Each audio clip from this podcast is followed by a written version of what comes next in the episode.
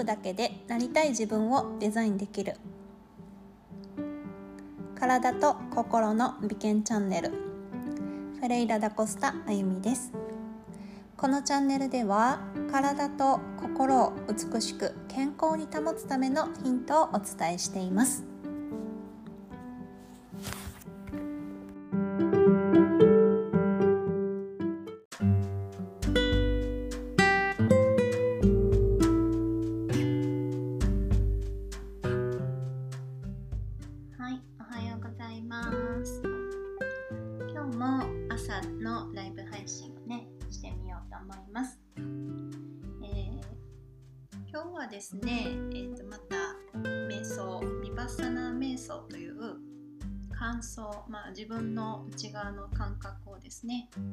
していく。観察していく瞑想。乾燥じゃないですね観察していく瞑想を行っていくんですけれどもあのこの瞑想をねあのしていくことによって自分を、ま、客観的に見ていく視点が養われるのであの自分自身のねこう自己理解にもつながりますし、その人間関係がねこう良好になるというのもあります。はいまあね、ちょっとこう集まってきたらやっていこうかなと思うんですけれども、あのー、このヴィパッサナ瞑想をやっていくとですね、あのー、自分の目線ですね自分の目線って普段自分の中にあると思うんですけれどもこのヴィパッサナ瞑想していくとこうイメージで言うとですねあお部屋の中に自分がいますよね。で、えっと、その視点をですねぐっと天井まで上げて見下ろしてる感覚になっていくんですね。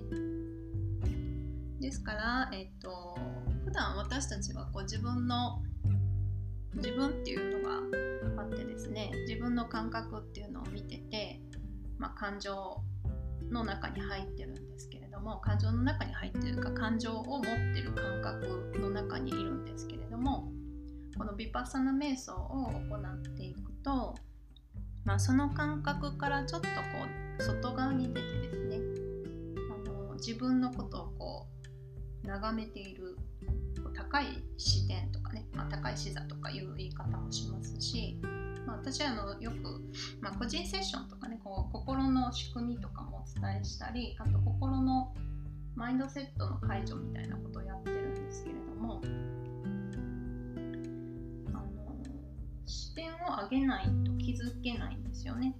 感情の中にいる時って気づけないんですよね、うん、あの視座を上げてですね眺めてあげで、まあ、冷静にですねあの自分の状態っていうのをねになります。でそうするとですねあの自分の感情に振り回されない。自分になれる。ですね。あこのこの人っていう視点なんですね。この視点が養われてくるとまあ、この人なんかこうあこうこうこうで怒ってるなとかね。この人こうこうこうで喜んでるなとかね。こう観察者っていう視点に変わってくるんですね。そうするとあの、まあ、原因と結果というか、まあ、その人が何でこう感情が揺れててどういうことに反応してるのかとかね。あとあの事実それは事実なのかとかね。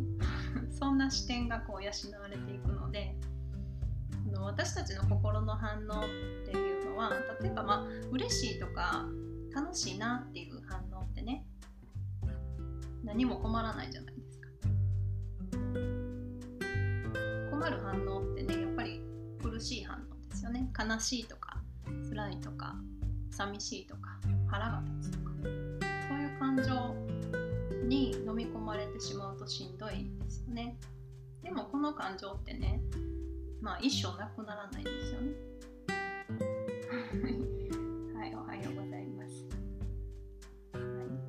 なくならないんですよね。悲しいことに。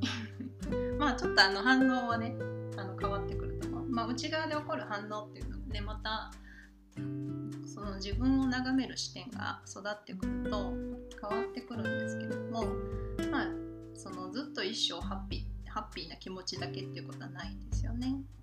うん、やっぱりこう波がね今日はこうなんだろうまあ感情を持ってますから感情を持っててあの波があるのでまあポジティブもネガティブもあっていいんですよね。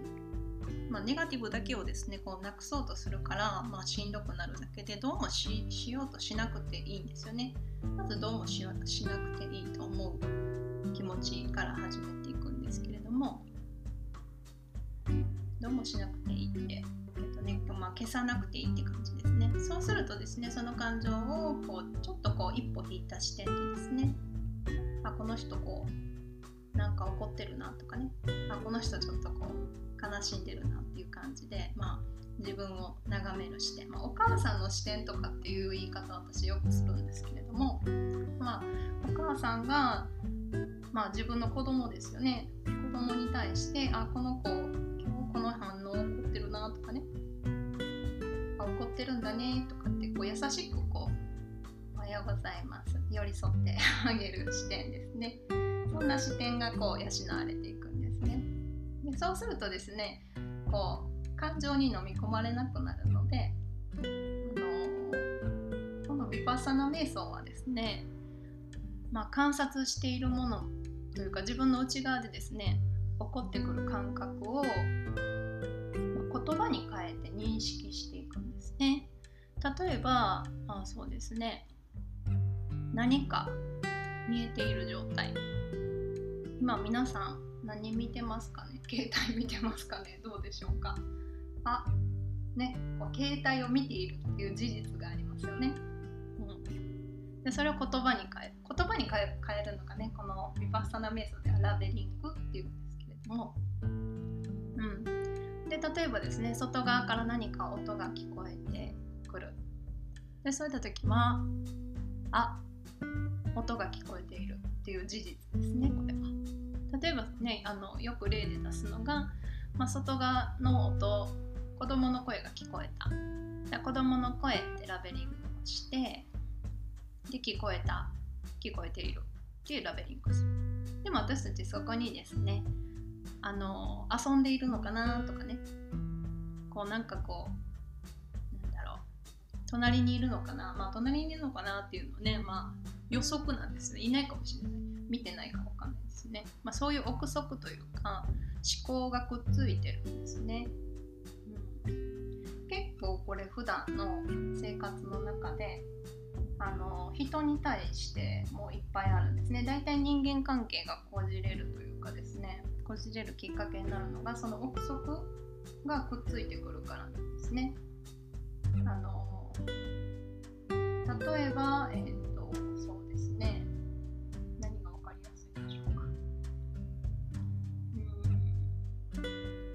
えばですね、えっとまあうち子供が2人いるんですけれども高校生なんですけどね。朝起きてきて「おはよう」って声をかけるんですけど たまにですね返事返ってこない時あるんですね。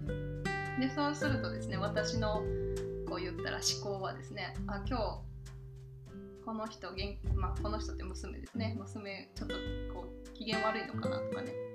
聞こえなかったのかなとかね。無視したのかね。なとかね。実際どうかわからないんですね。ただ返事がなかったっていう事実だけなんですけれどもここにこの私の今までの経験から予測されるこうつながってる出来事をですね引っ張ってきてですねあの自分の中でこうややこしいことに変えるんですよね、まあ、いちいちそんなこと観察してませんけどねこれがですね日常にこう結構普段の生活の中、まあ、当たり前にですねみんな気づいてないところでいっぱいこうそういうことをやってるんですね。うんなんかそういう心の仕組みがあるんですね。あの過去に経験したこと過去に経験したこととなんかその今をつなげて実証していくというかね自分の中で強い確信に変えていくというかね実際その本当の事実じゃないのにですねあのくっつけるんですね。くっつける作用というかねそういう作用を持ってるんですね。なのでまあその心の状態、まあ、マインドセットとかね。特にそのなんだろうその心の設定って言ってもですねうんまあ嬉しいこといいじゃないですか、まあ、例えばそのなんか強い思い込みですね。あの昨日も話してたんですけど私は愛されないっていう例えば思い込みがあるとですね周りからどんなに愛されてても気づかないんですね。うん、で、えっと、全部ある中から愛されない事実を引っ張ってくるんですね。あの自分の中でほらねあったでしょっていう感じで目の前にいっぱい愛されてるっていう事実がいっぱいあるのにそれにはこう目を向けずにというか見れないんですね自分がないと思ってるから。よくあの探し物と一緒なんですね。あなんかメガネないメガネないメガネないってあったみたいなね。こうないと思ってるから探せないですね。うん。そうそんな感じに似てますね。なのでですねこうまあ事実を見ていくという瞑想ですね。事実がちゃんと客観的にこう、まあ、事実をね見ていくまあ心の目というかね自分の目を育てる瞑想になります。はいまあ朝からちょっと難しい話やったかもしれないんですけれどなのでですね今日はこの心の、まあ、眼鏡を外してですね一日をスタートする時にやっぱりね瞑想していただくとあのその眼鏡を外す、まあ、自分がどんな眼鏡をかけてねこう世の中を見てるのか人を見てるのかっていうのをね客観的にそのかけてるなって気づくと外せるんですよね。あそういう目線でこの人のこと見てるなってスッとその眼鏡を下ろすまあ、そんな感じでこう瞑想をですね、あの取り入れていただくとですね事実が見えてくるのであんまりこう変なこう思考をこう膨らませないというかねそんな感じでこう人間関係とかにも活かしていけると思います。はい、ではですねえっとゆっくりちょっと軽くストレッチしていきましょうか。えー、まあ、手を肩に置いてください。みんなどんな姿勢ですかね？今ね座ってますか？椅子かな？床の上かな？寝たままかな？わからないんですけどもし動かせそうだったらねあのちょっとやっぱり軽く動かしてあげた方が呼吸とか瞑想って、まあ、深く動かすとさらにいいんですけれどもあのヨガとかめ、まあ、ヨガとかね本当はしていただいたらもっとね深まるんですけれども今日は、まあ、あの軽くストレッチしていきましょうか。はい、ではですね今日は、えっとまあ、私もよくやるですねこの指ですね手の指の関節を一つずつこう揉んでいってくださいで親指の第一関節とかね第二関節とかでなんでかというとですねこの関節とですね体の関節の動きって実はこの手の指の関節とねまあ指ヨガとかってあるんですけれども関節をこう動かしておくことによって体全体の関節の動きが良くなるんですね。面白いんですね体って。つながってるんで。なのでですねあの例えばそうですね時間がない時もう朝起きてパッと電車に乗ったとかねもうすぐ出勤しなきゃいけないそんなストレッチなんかする時間ないよとかね。あのそんな時やあとヨガとかねまあ私ヨガ教室をしてるんですけれどもヨガ瞑想教室してるんですけどこう生徒さんとかもねこうやってもらうんですね。あのストレッチするよりもまあ結構早いというかあの座ったままできるしこれ休憩時間もやってねとかって言ってね伝えるんですけどこの指の関節をこう、まあ、例えば、えー、左手を右手のあ右手ですねこう指をこう掴んでですね右手で左の指の関節。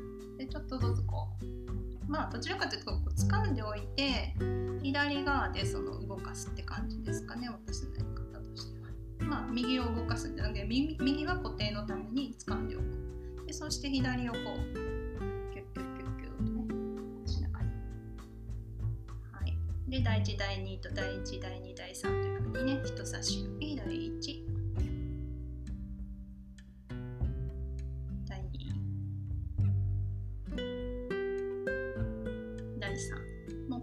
高齢者の方とか体があんまり動かせない方とかね例えば病気で横になってる、まあ、あまりこう体を動かせない方とかでもやっていただくとねすごいあの体ほぐれてくるんで、まあ温まってくるねそして。もうすでにあったかくなってきてるんですけど私は。皆さんどうでしょうか。ちょっと汗ばんできましたけれども。中指第1はい第2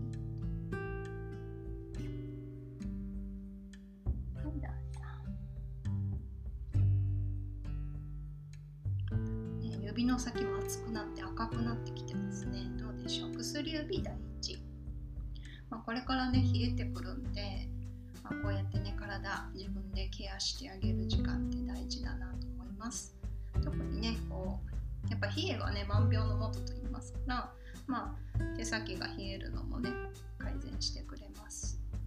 はい薬指の付け根。付け根もしっかりね。はい小指第1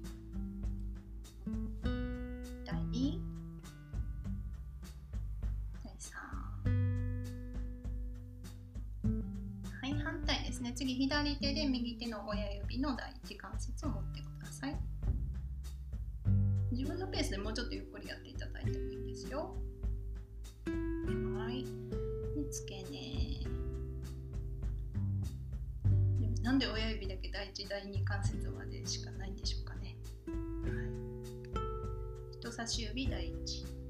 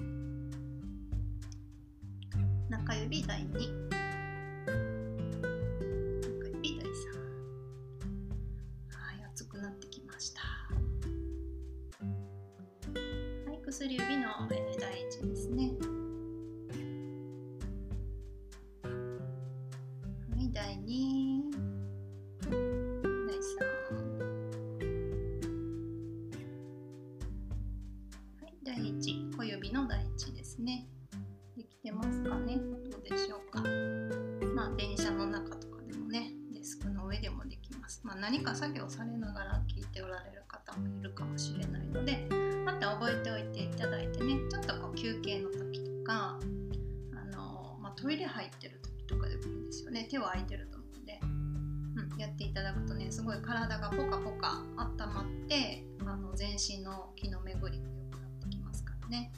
はいじゃあギューパーグーパーとしてみてねグーグーパー。でグーッとねこう指と指の間しっかり広げてあげて。ください手のひらね。はいギュー。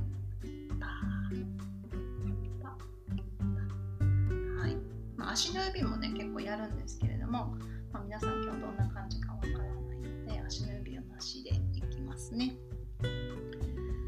はいではですね手を肩に置いていただいて肘で円を描くように前に回していきましょう。1 2 3 4反対回しですね。肘を後ろにぐっと引いて肩甲骨を背骨に寄せていくイメージを持ってですね肘を後ろに引きましょう。2ぐっと引いて。3肘を後ろ肩甲骨寄せて。で肩甲骨が寄らないって方はね肩甲骨が張り付いて硬くなってるのでまあ、普段からこういうのやってあげてくださいね。肩甲骨の動きが悪くなると腰とかねあの膝とかにね硬さ落ちて落ちていくというかね連動していくんで肩甲骨動かしてください。で肩甲骨を動かしておくとまあ女性にとって、まあ、男性も嬉しいかな。あの基礎代謝上がってくるんであの痩せやすくなるとか、まあ、太りにくくなりますよね、まあ、1日ねこう肩甲骨をしっかりこう動かしてスタートされるといいと思います。はい手を後ろでね握り合わせてください。手のひら同士を合わせて指を絡めたら後ろで持ち上げていきます。1これも肩が硬い方とか猫背の方はきついと思いますがどれぐらいまで上がりますかね。2結構上まで上げてください。上がるところまで。全く上がらない方はねもう肩硬くなってるんでほぐしてあげてくださいね。3もう体って気づいたらやるだけでいいですね。シンプルでやらないとまあひどくなるか現状維持って感じで、うんうん、本当にこう体って賢くてですねやったらやった分だけちゃんとね変わってくれるんでねあのすごく素直な素直だなって思います体って。やらないとねまあ、結局硬くなってるってことは普段の自分の生活スタイルの中で意識しないと動かせないってところなんですね。で柔らかいとこっていうのはもう無意識に動かしちゃってるんでわざわざストレッチとかする必要ないする必要ないというかねしなくても柔らかいんですよね。なのでまああの硬いなって気づいたら柔らかくしてあげたらいい、まあ、それだけです。超シンプル。はい軽くねあのほぐせたと思います。どうでしょうか？上半身ポカポカあったかくなってますかね？なんか私はもう背中が熱くなってもいかがでしょうか。はいではですね椅子に腰掛けてる方は手を腰に。であぐらをかいて座ってる方、まあ、長座でもいいんです。長座っていうのは足を長く伸ばした状態でね座ってる、まあ、これあのきついと思います。骨盤後傾してる人とかは、うん、でもしですねあのあぐらをかいて座ってきついなって感じる方はお尻お尻の半分にバスタオルとかねブランケットとか、まあ、クッションとかでもいいです、まあ、クッションも分厚すぎると困るので柔らかいもの。半分でいいんですよ。全部入れないでください。ちょっとこうねこう引き上げる感じ。で骨盤を立たしてあげてください。はい。それでは首周りもほぐしていきましょう。え、っと手を腰にかね、あぐらの方は、えー、手で膝を抱えるようにして、では姿勢を整えたら目を閉じて、ゆっくり吐く息で首を頭をですね、左側に倒していきましょう。吐く息で倒したら吸う息で戻る10回ですね。2で感じてあげてくださいね。右側の首筋の伸びを感じてあげてください戻して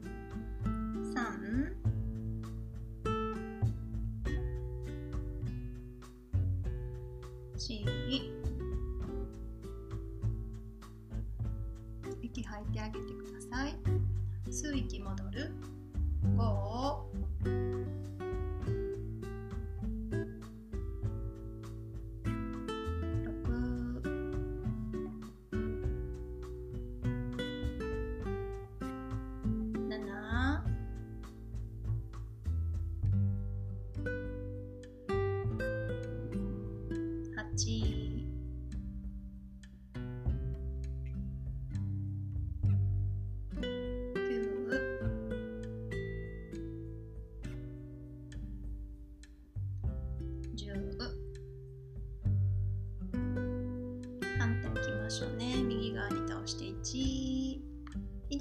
首筋伸びを感じていきましょう。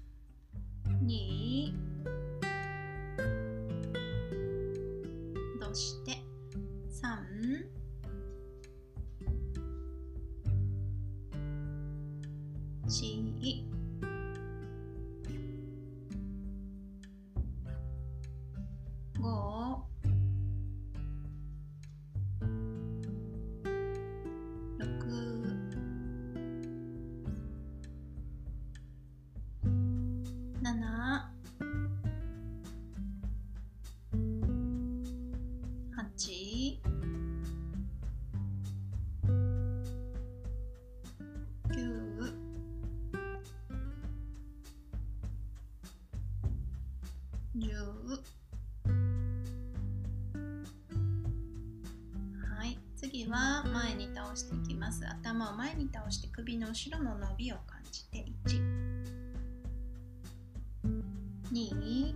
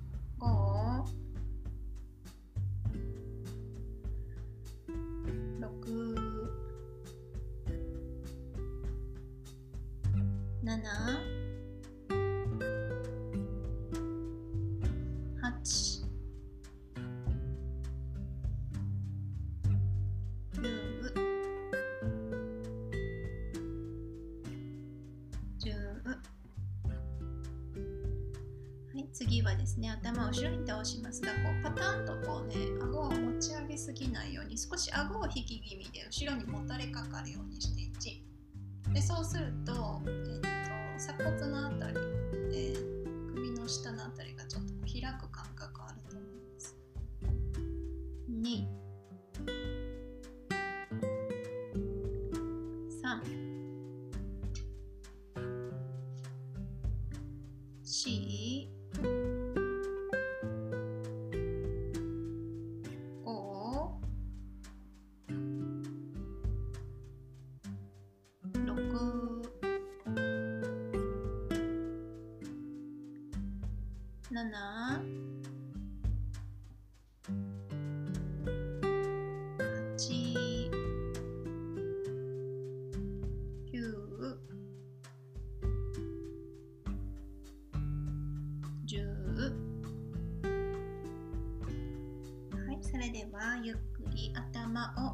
左と振ります前で振って右左ゆっくりでいいですよ。感じながらやってください。はい、右で前後に振りましょう。右に倒して前後ろと。振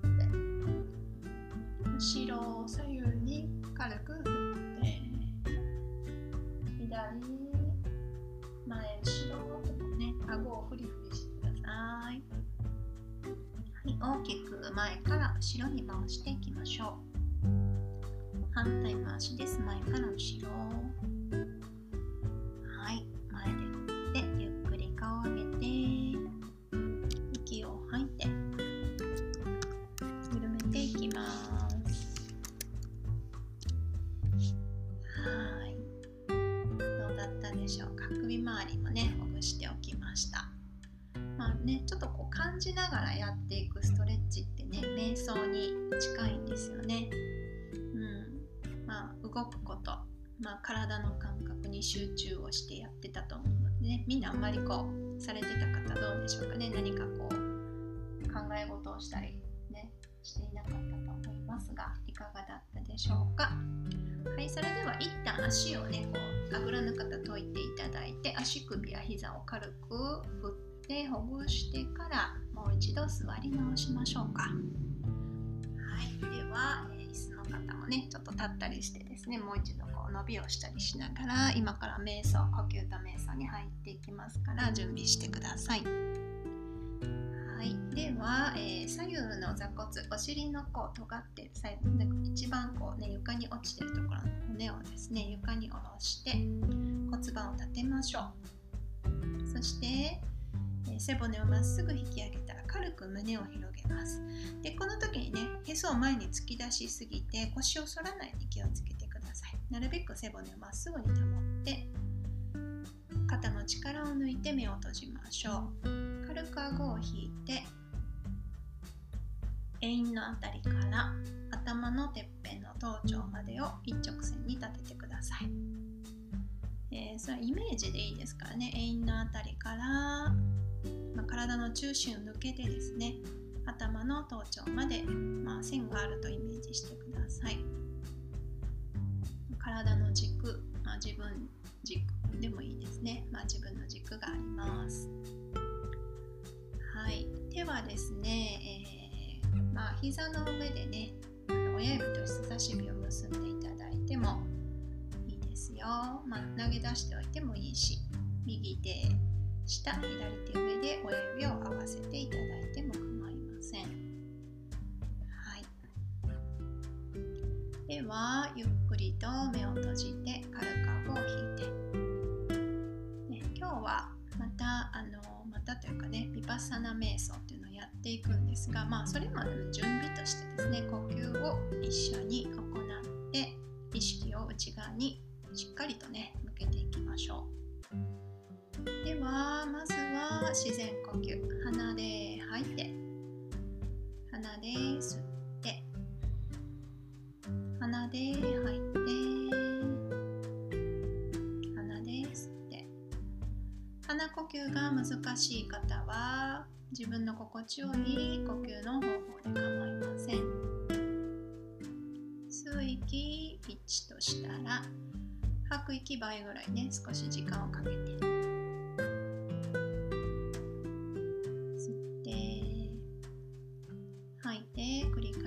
ましょう。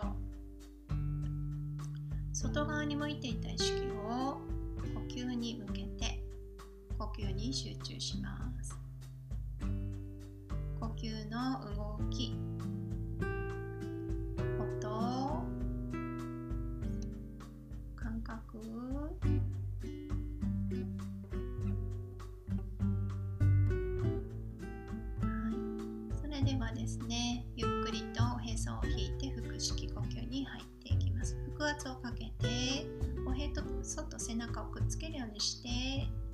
吐いていきます。圧縮とねお腹をこう圧をかけて。はい吸ってへそを前に押し出し息を入れていきます。お腹膨らませていきましょう。吐いてゆっくりおへそを引いて。吸ってへそを前に押し出して。吐いておへそを引い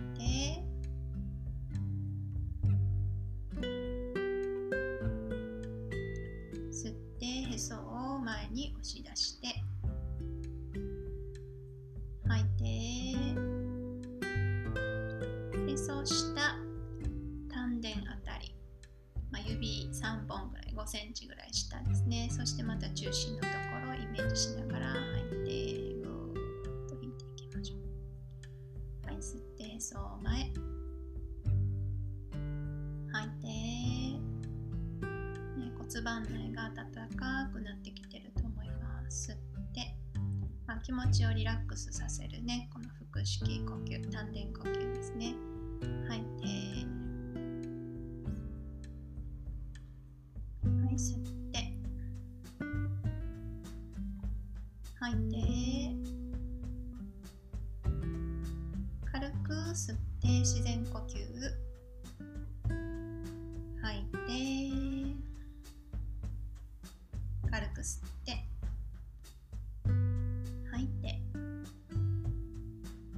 胸を広げて吸って肋骨を大きく広げて息を入れていきましょう。肺を大きく膨らませて圧縮させるように吐いていきます。緩めて。胸式呼吸胸を広げて吸って肺の真ん中を大きく膨らませて下腹は動かさないようにして胸を広げていきまし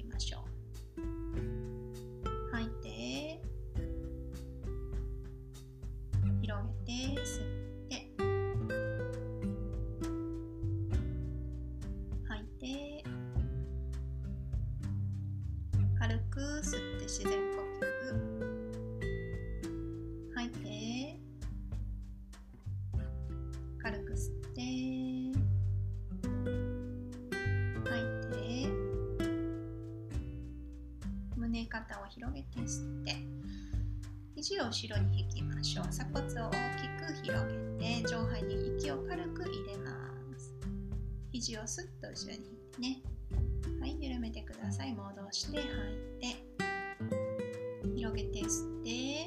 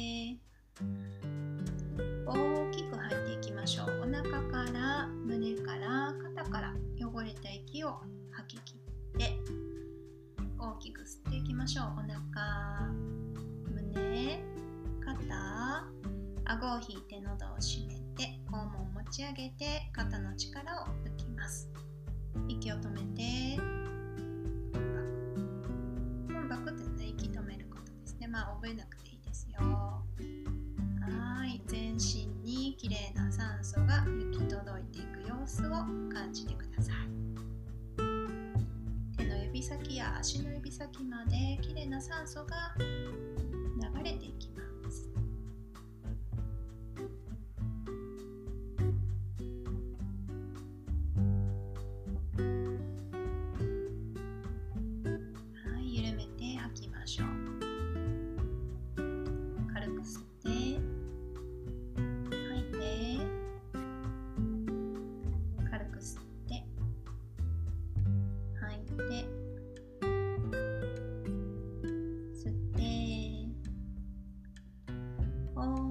吐きましょう。お腹から胸から肩から汚れた息を吐き切って大きく吸っていきますお腹胸肩顎を引いて喉を締めてキュッと円咽肛門を締めて肩の力を抜きましょう末端の細胞まできれいな酸素を流していきますメインのあたりからキューッとね引き上げていきましょうか。イメージでいいですよ。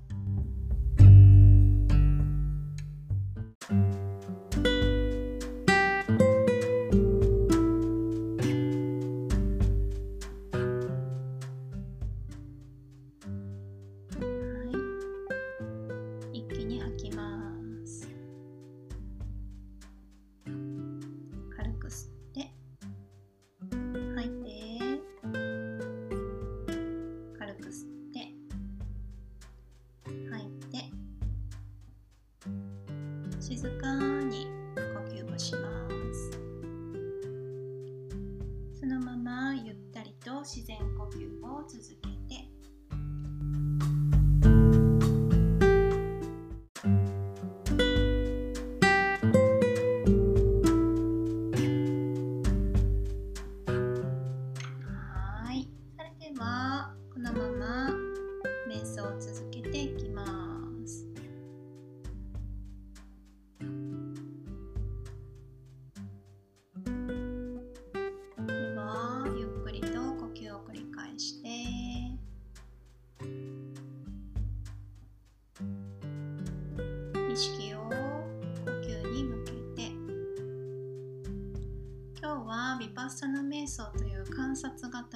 瞑想です。観察型の瞑想は自分の意識に上がってくるものをすべてラベリング。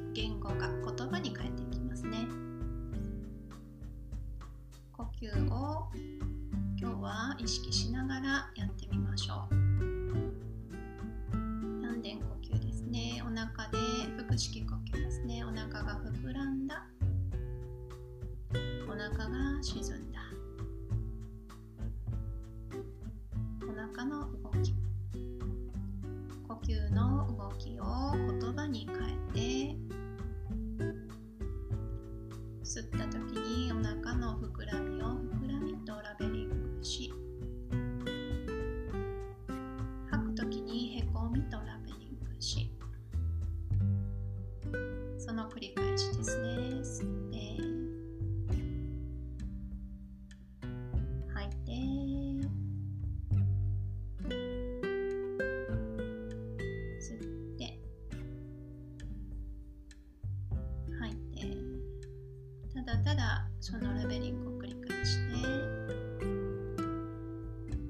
刺激ですね。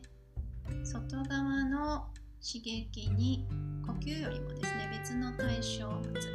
まあ何でもいいですね。音でもいいし、ね、風、まあ、風は吹いてないか、まあ、音でもいいですね。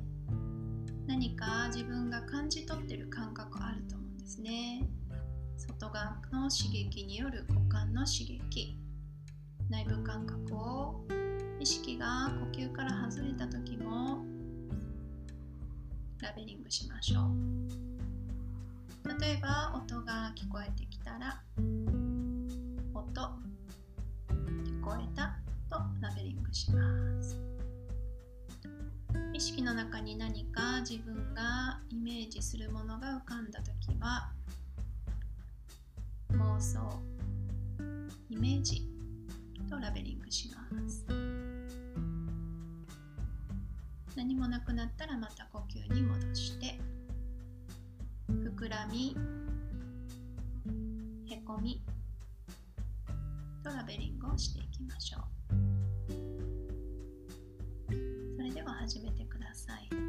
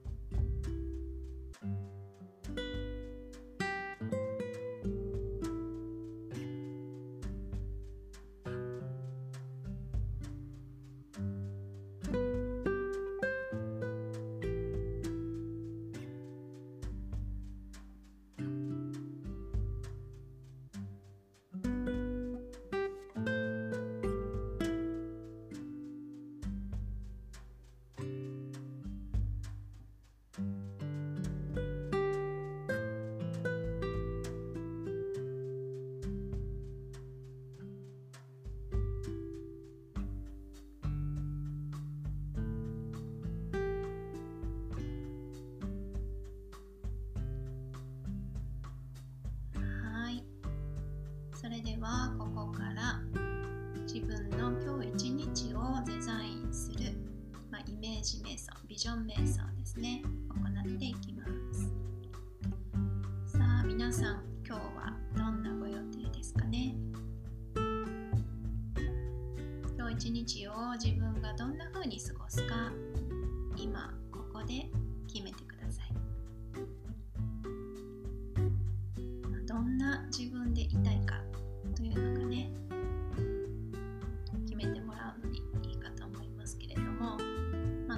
ケジュールが入っているの、まあ、それをねこうこなしていくっていうのもね一つのデザインですが、まあ、例えば自分の心の状態が今日一日どんな感じだったら自分が幸せかなって感じてみてくださいね。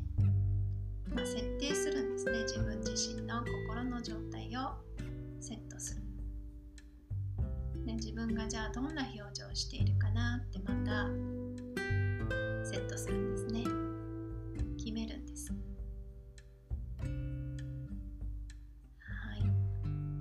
ですね。この瞑想が終わった後からの自分の、まあ、行動とか、ね、自分の表情とか。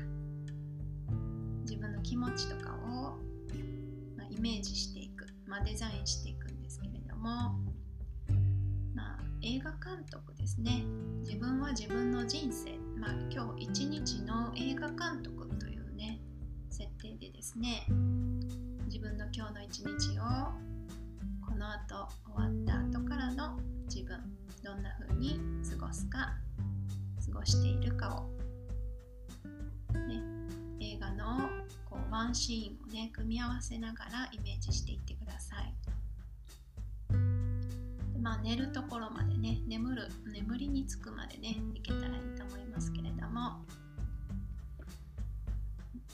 あ、イメージするっていうのはですねあのみんなどんな感じで普段されてるかなと思うんですけれどもまあ言葉によるイメージもありますよね。言葉によるイメージもあると思いますし、うん、映像として多分ねイメージが膨らむと思うんです。頭の中というのは。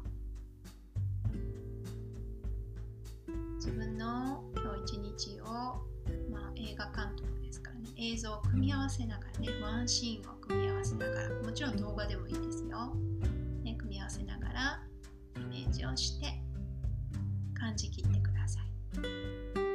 感じていく。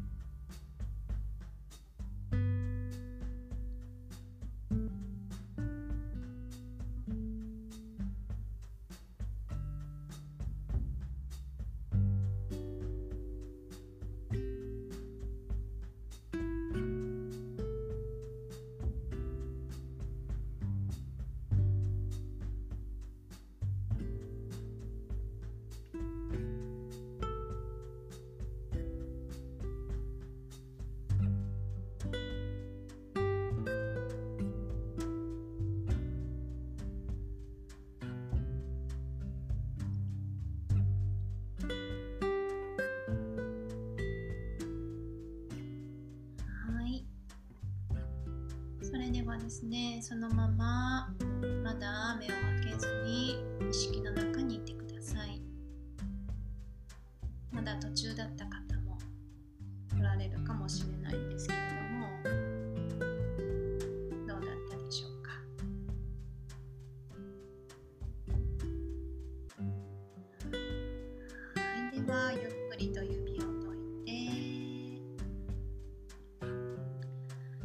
ビューンと背伸びします。伸びて伸びて伸びて。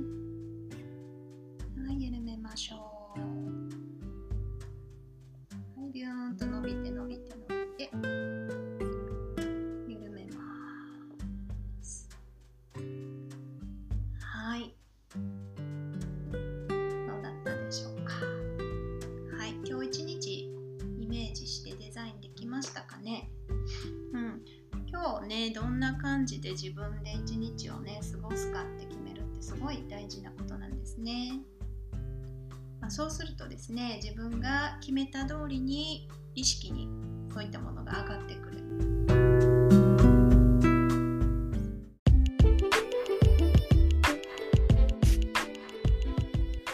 最後まで聞いてくださりありがとうございます。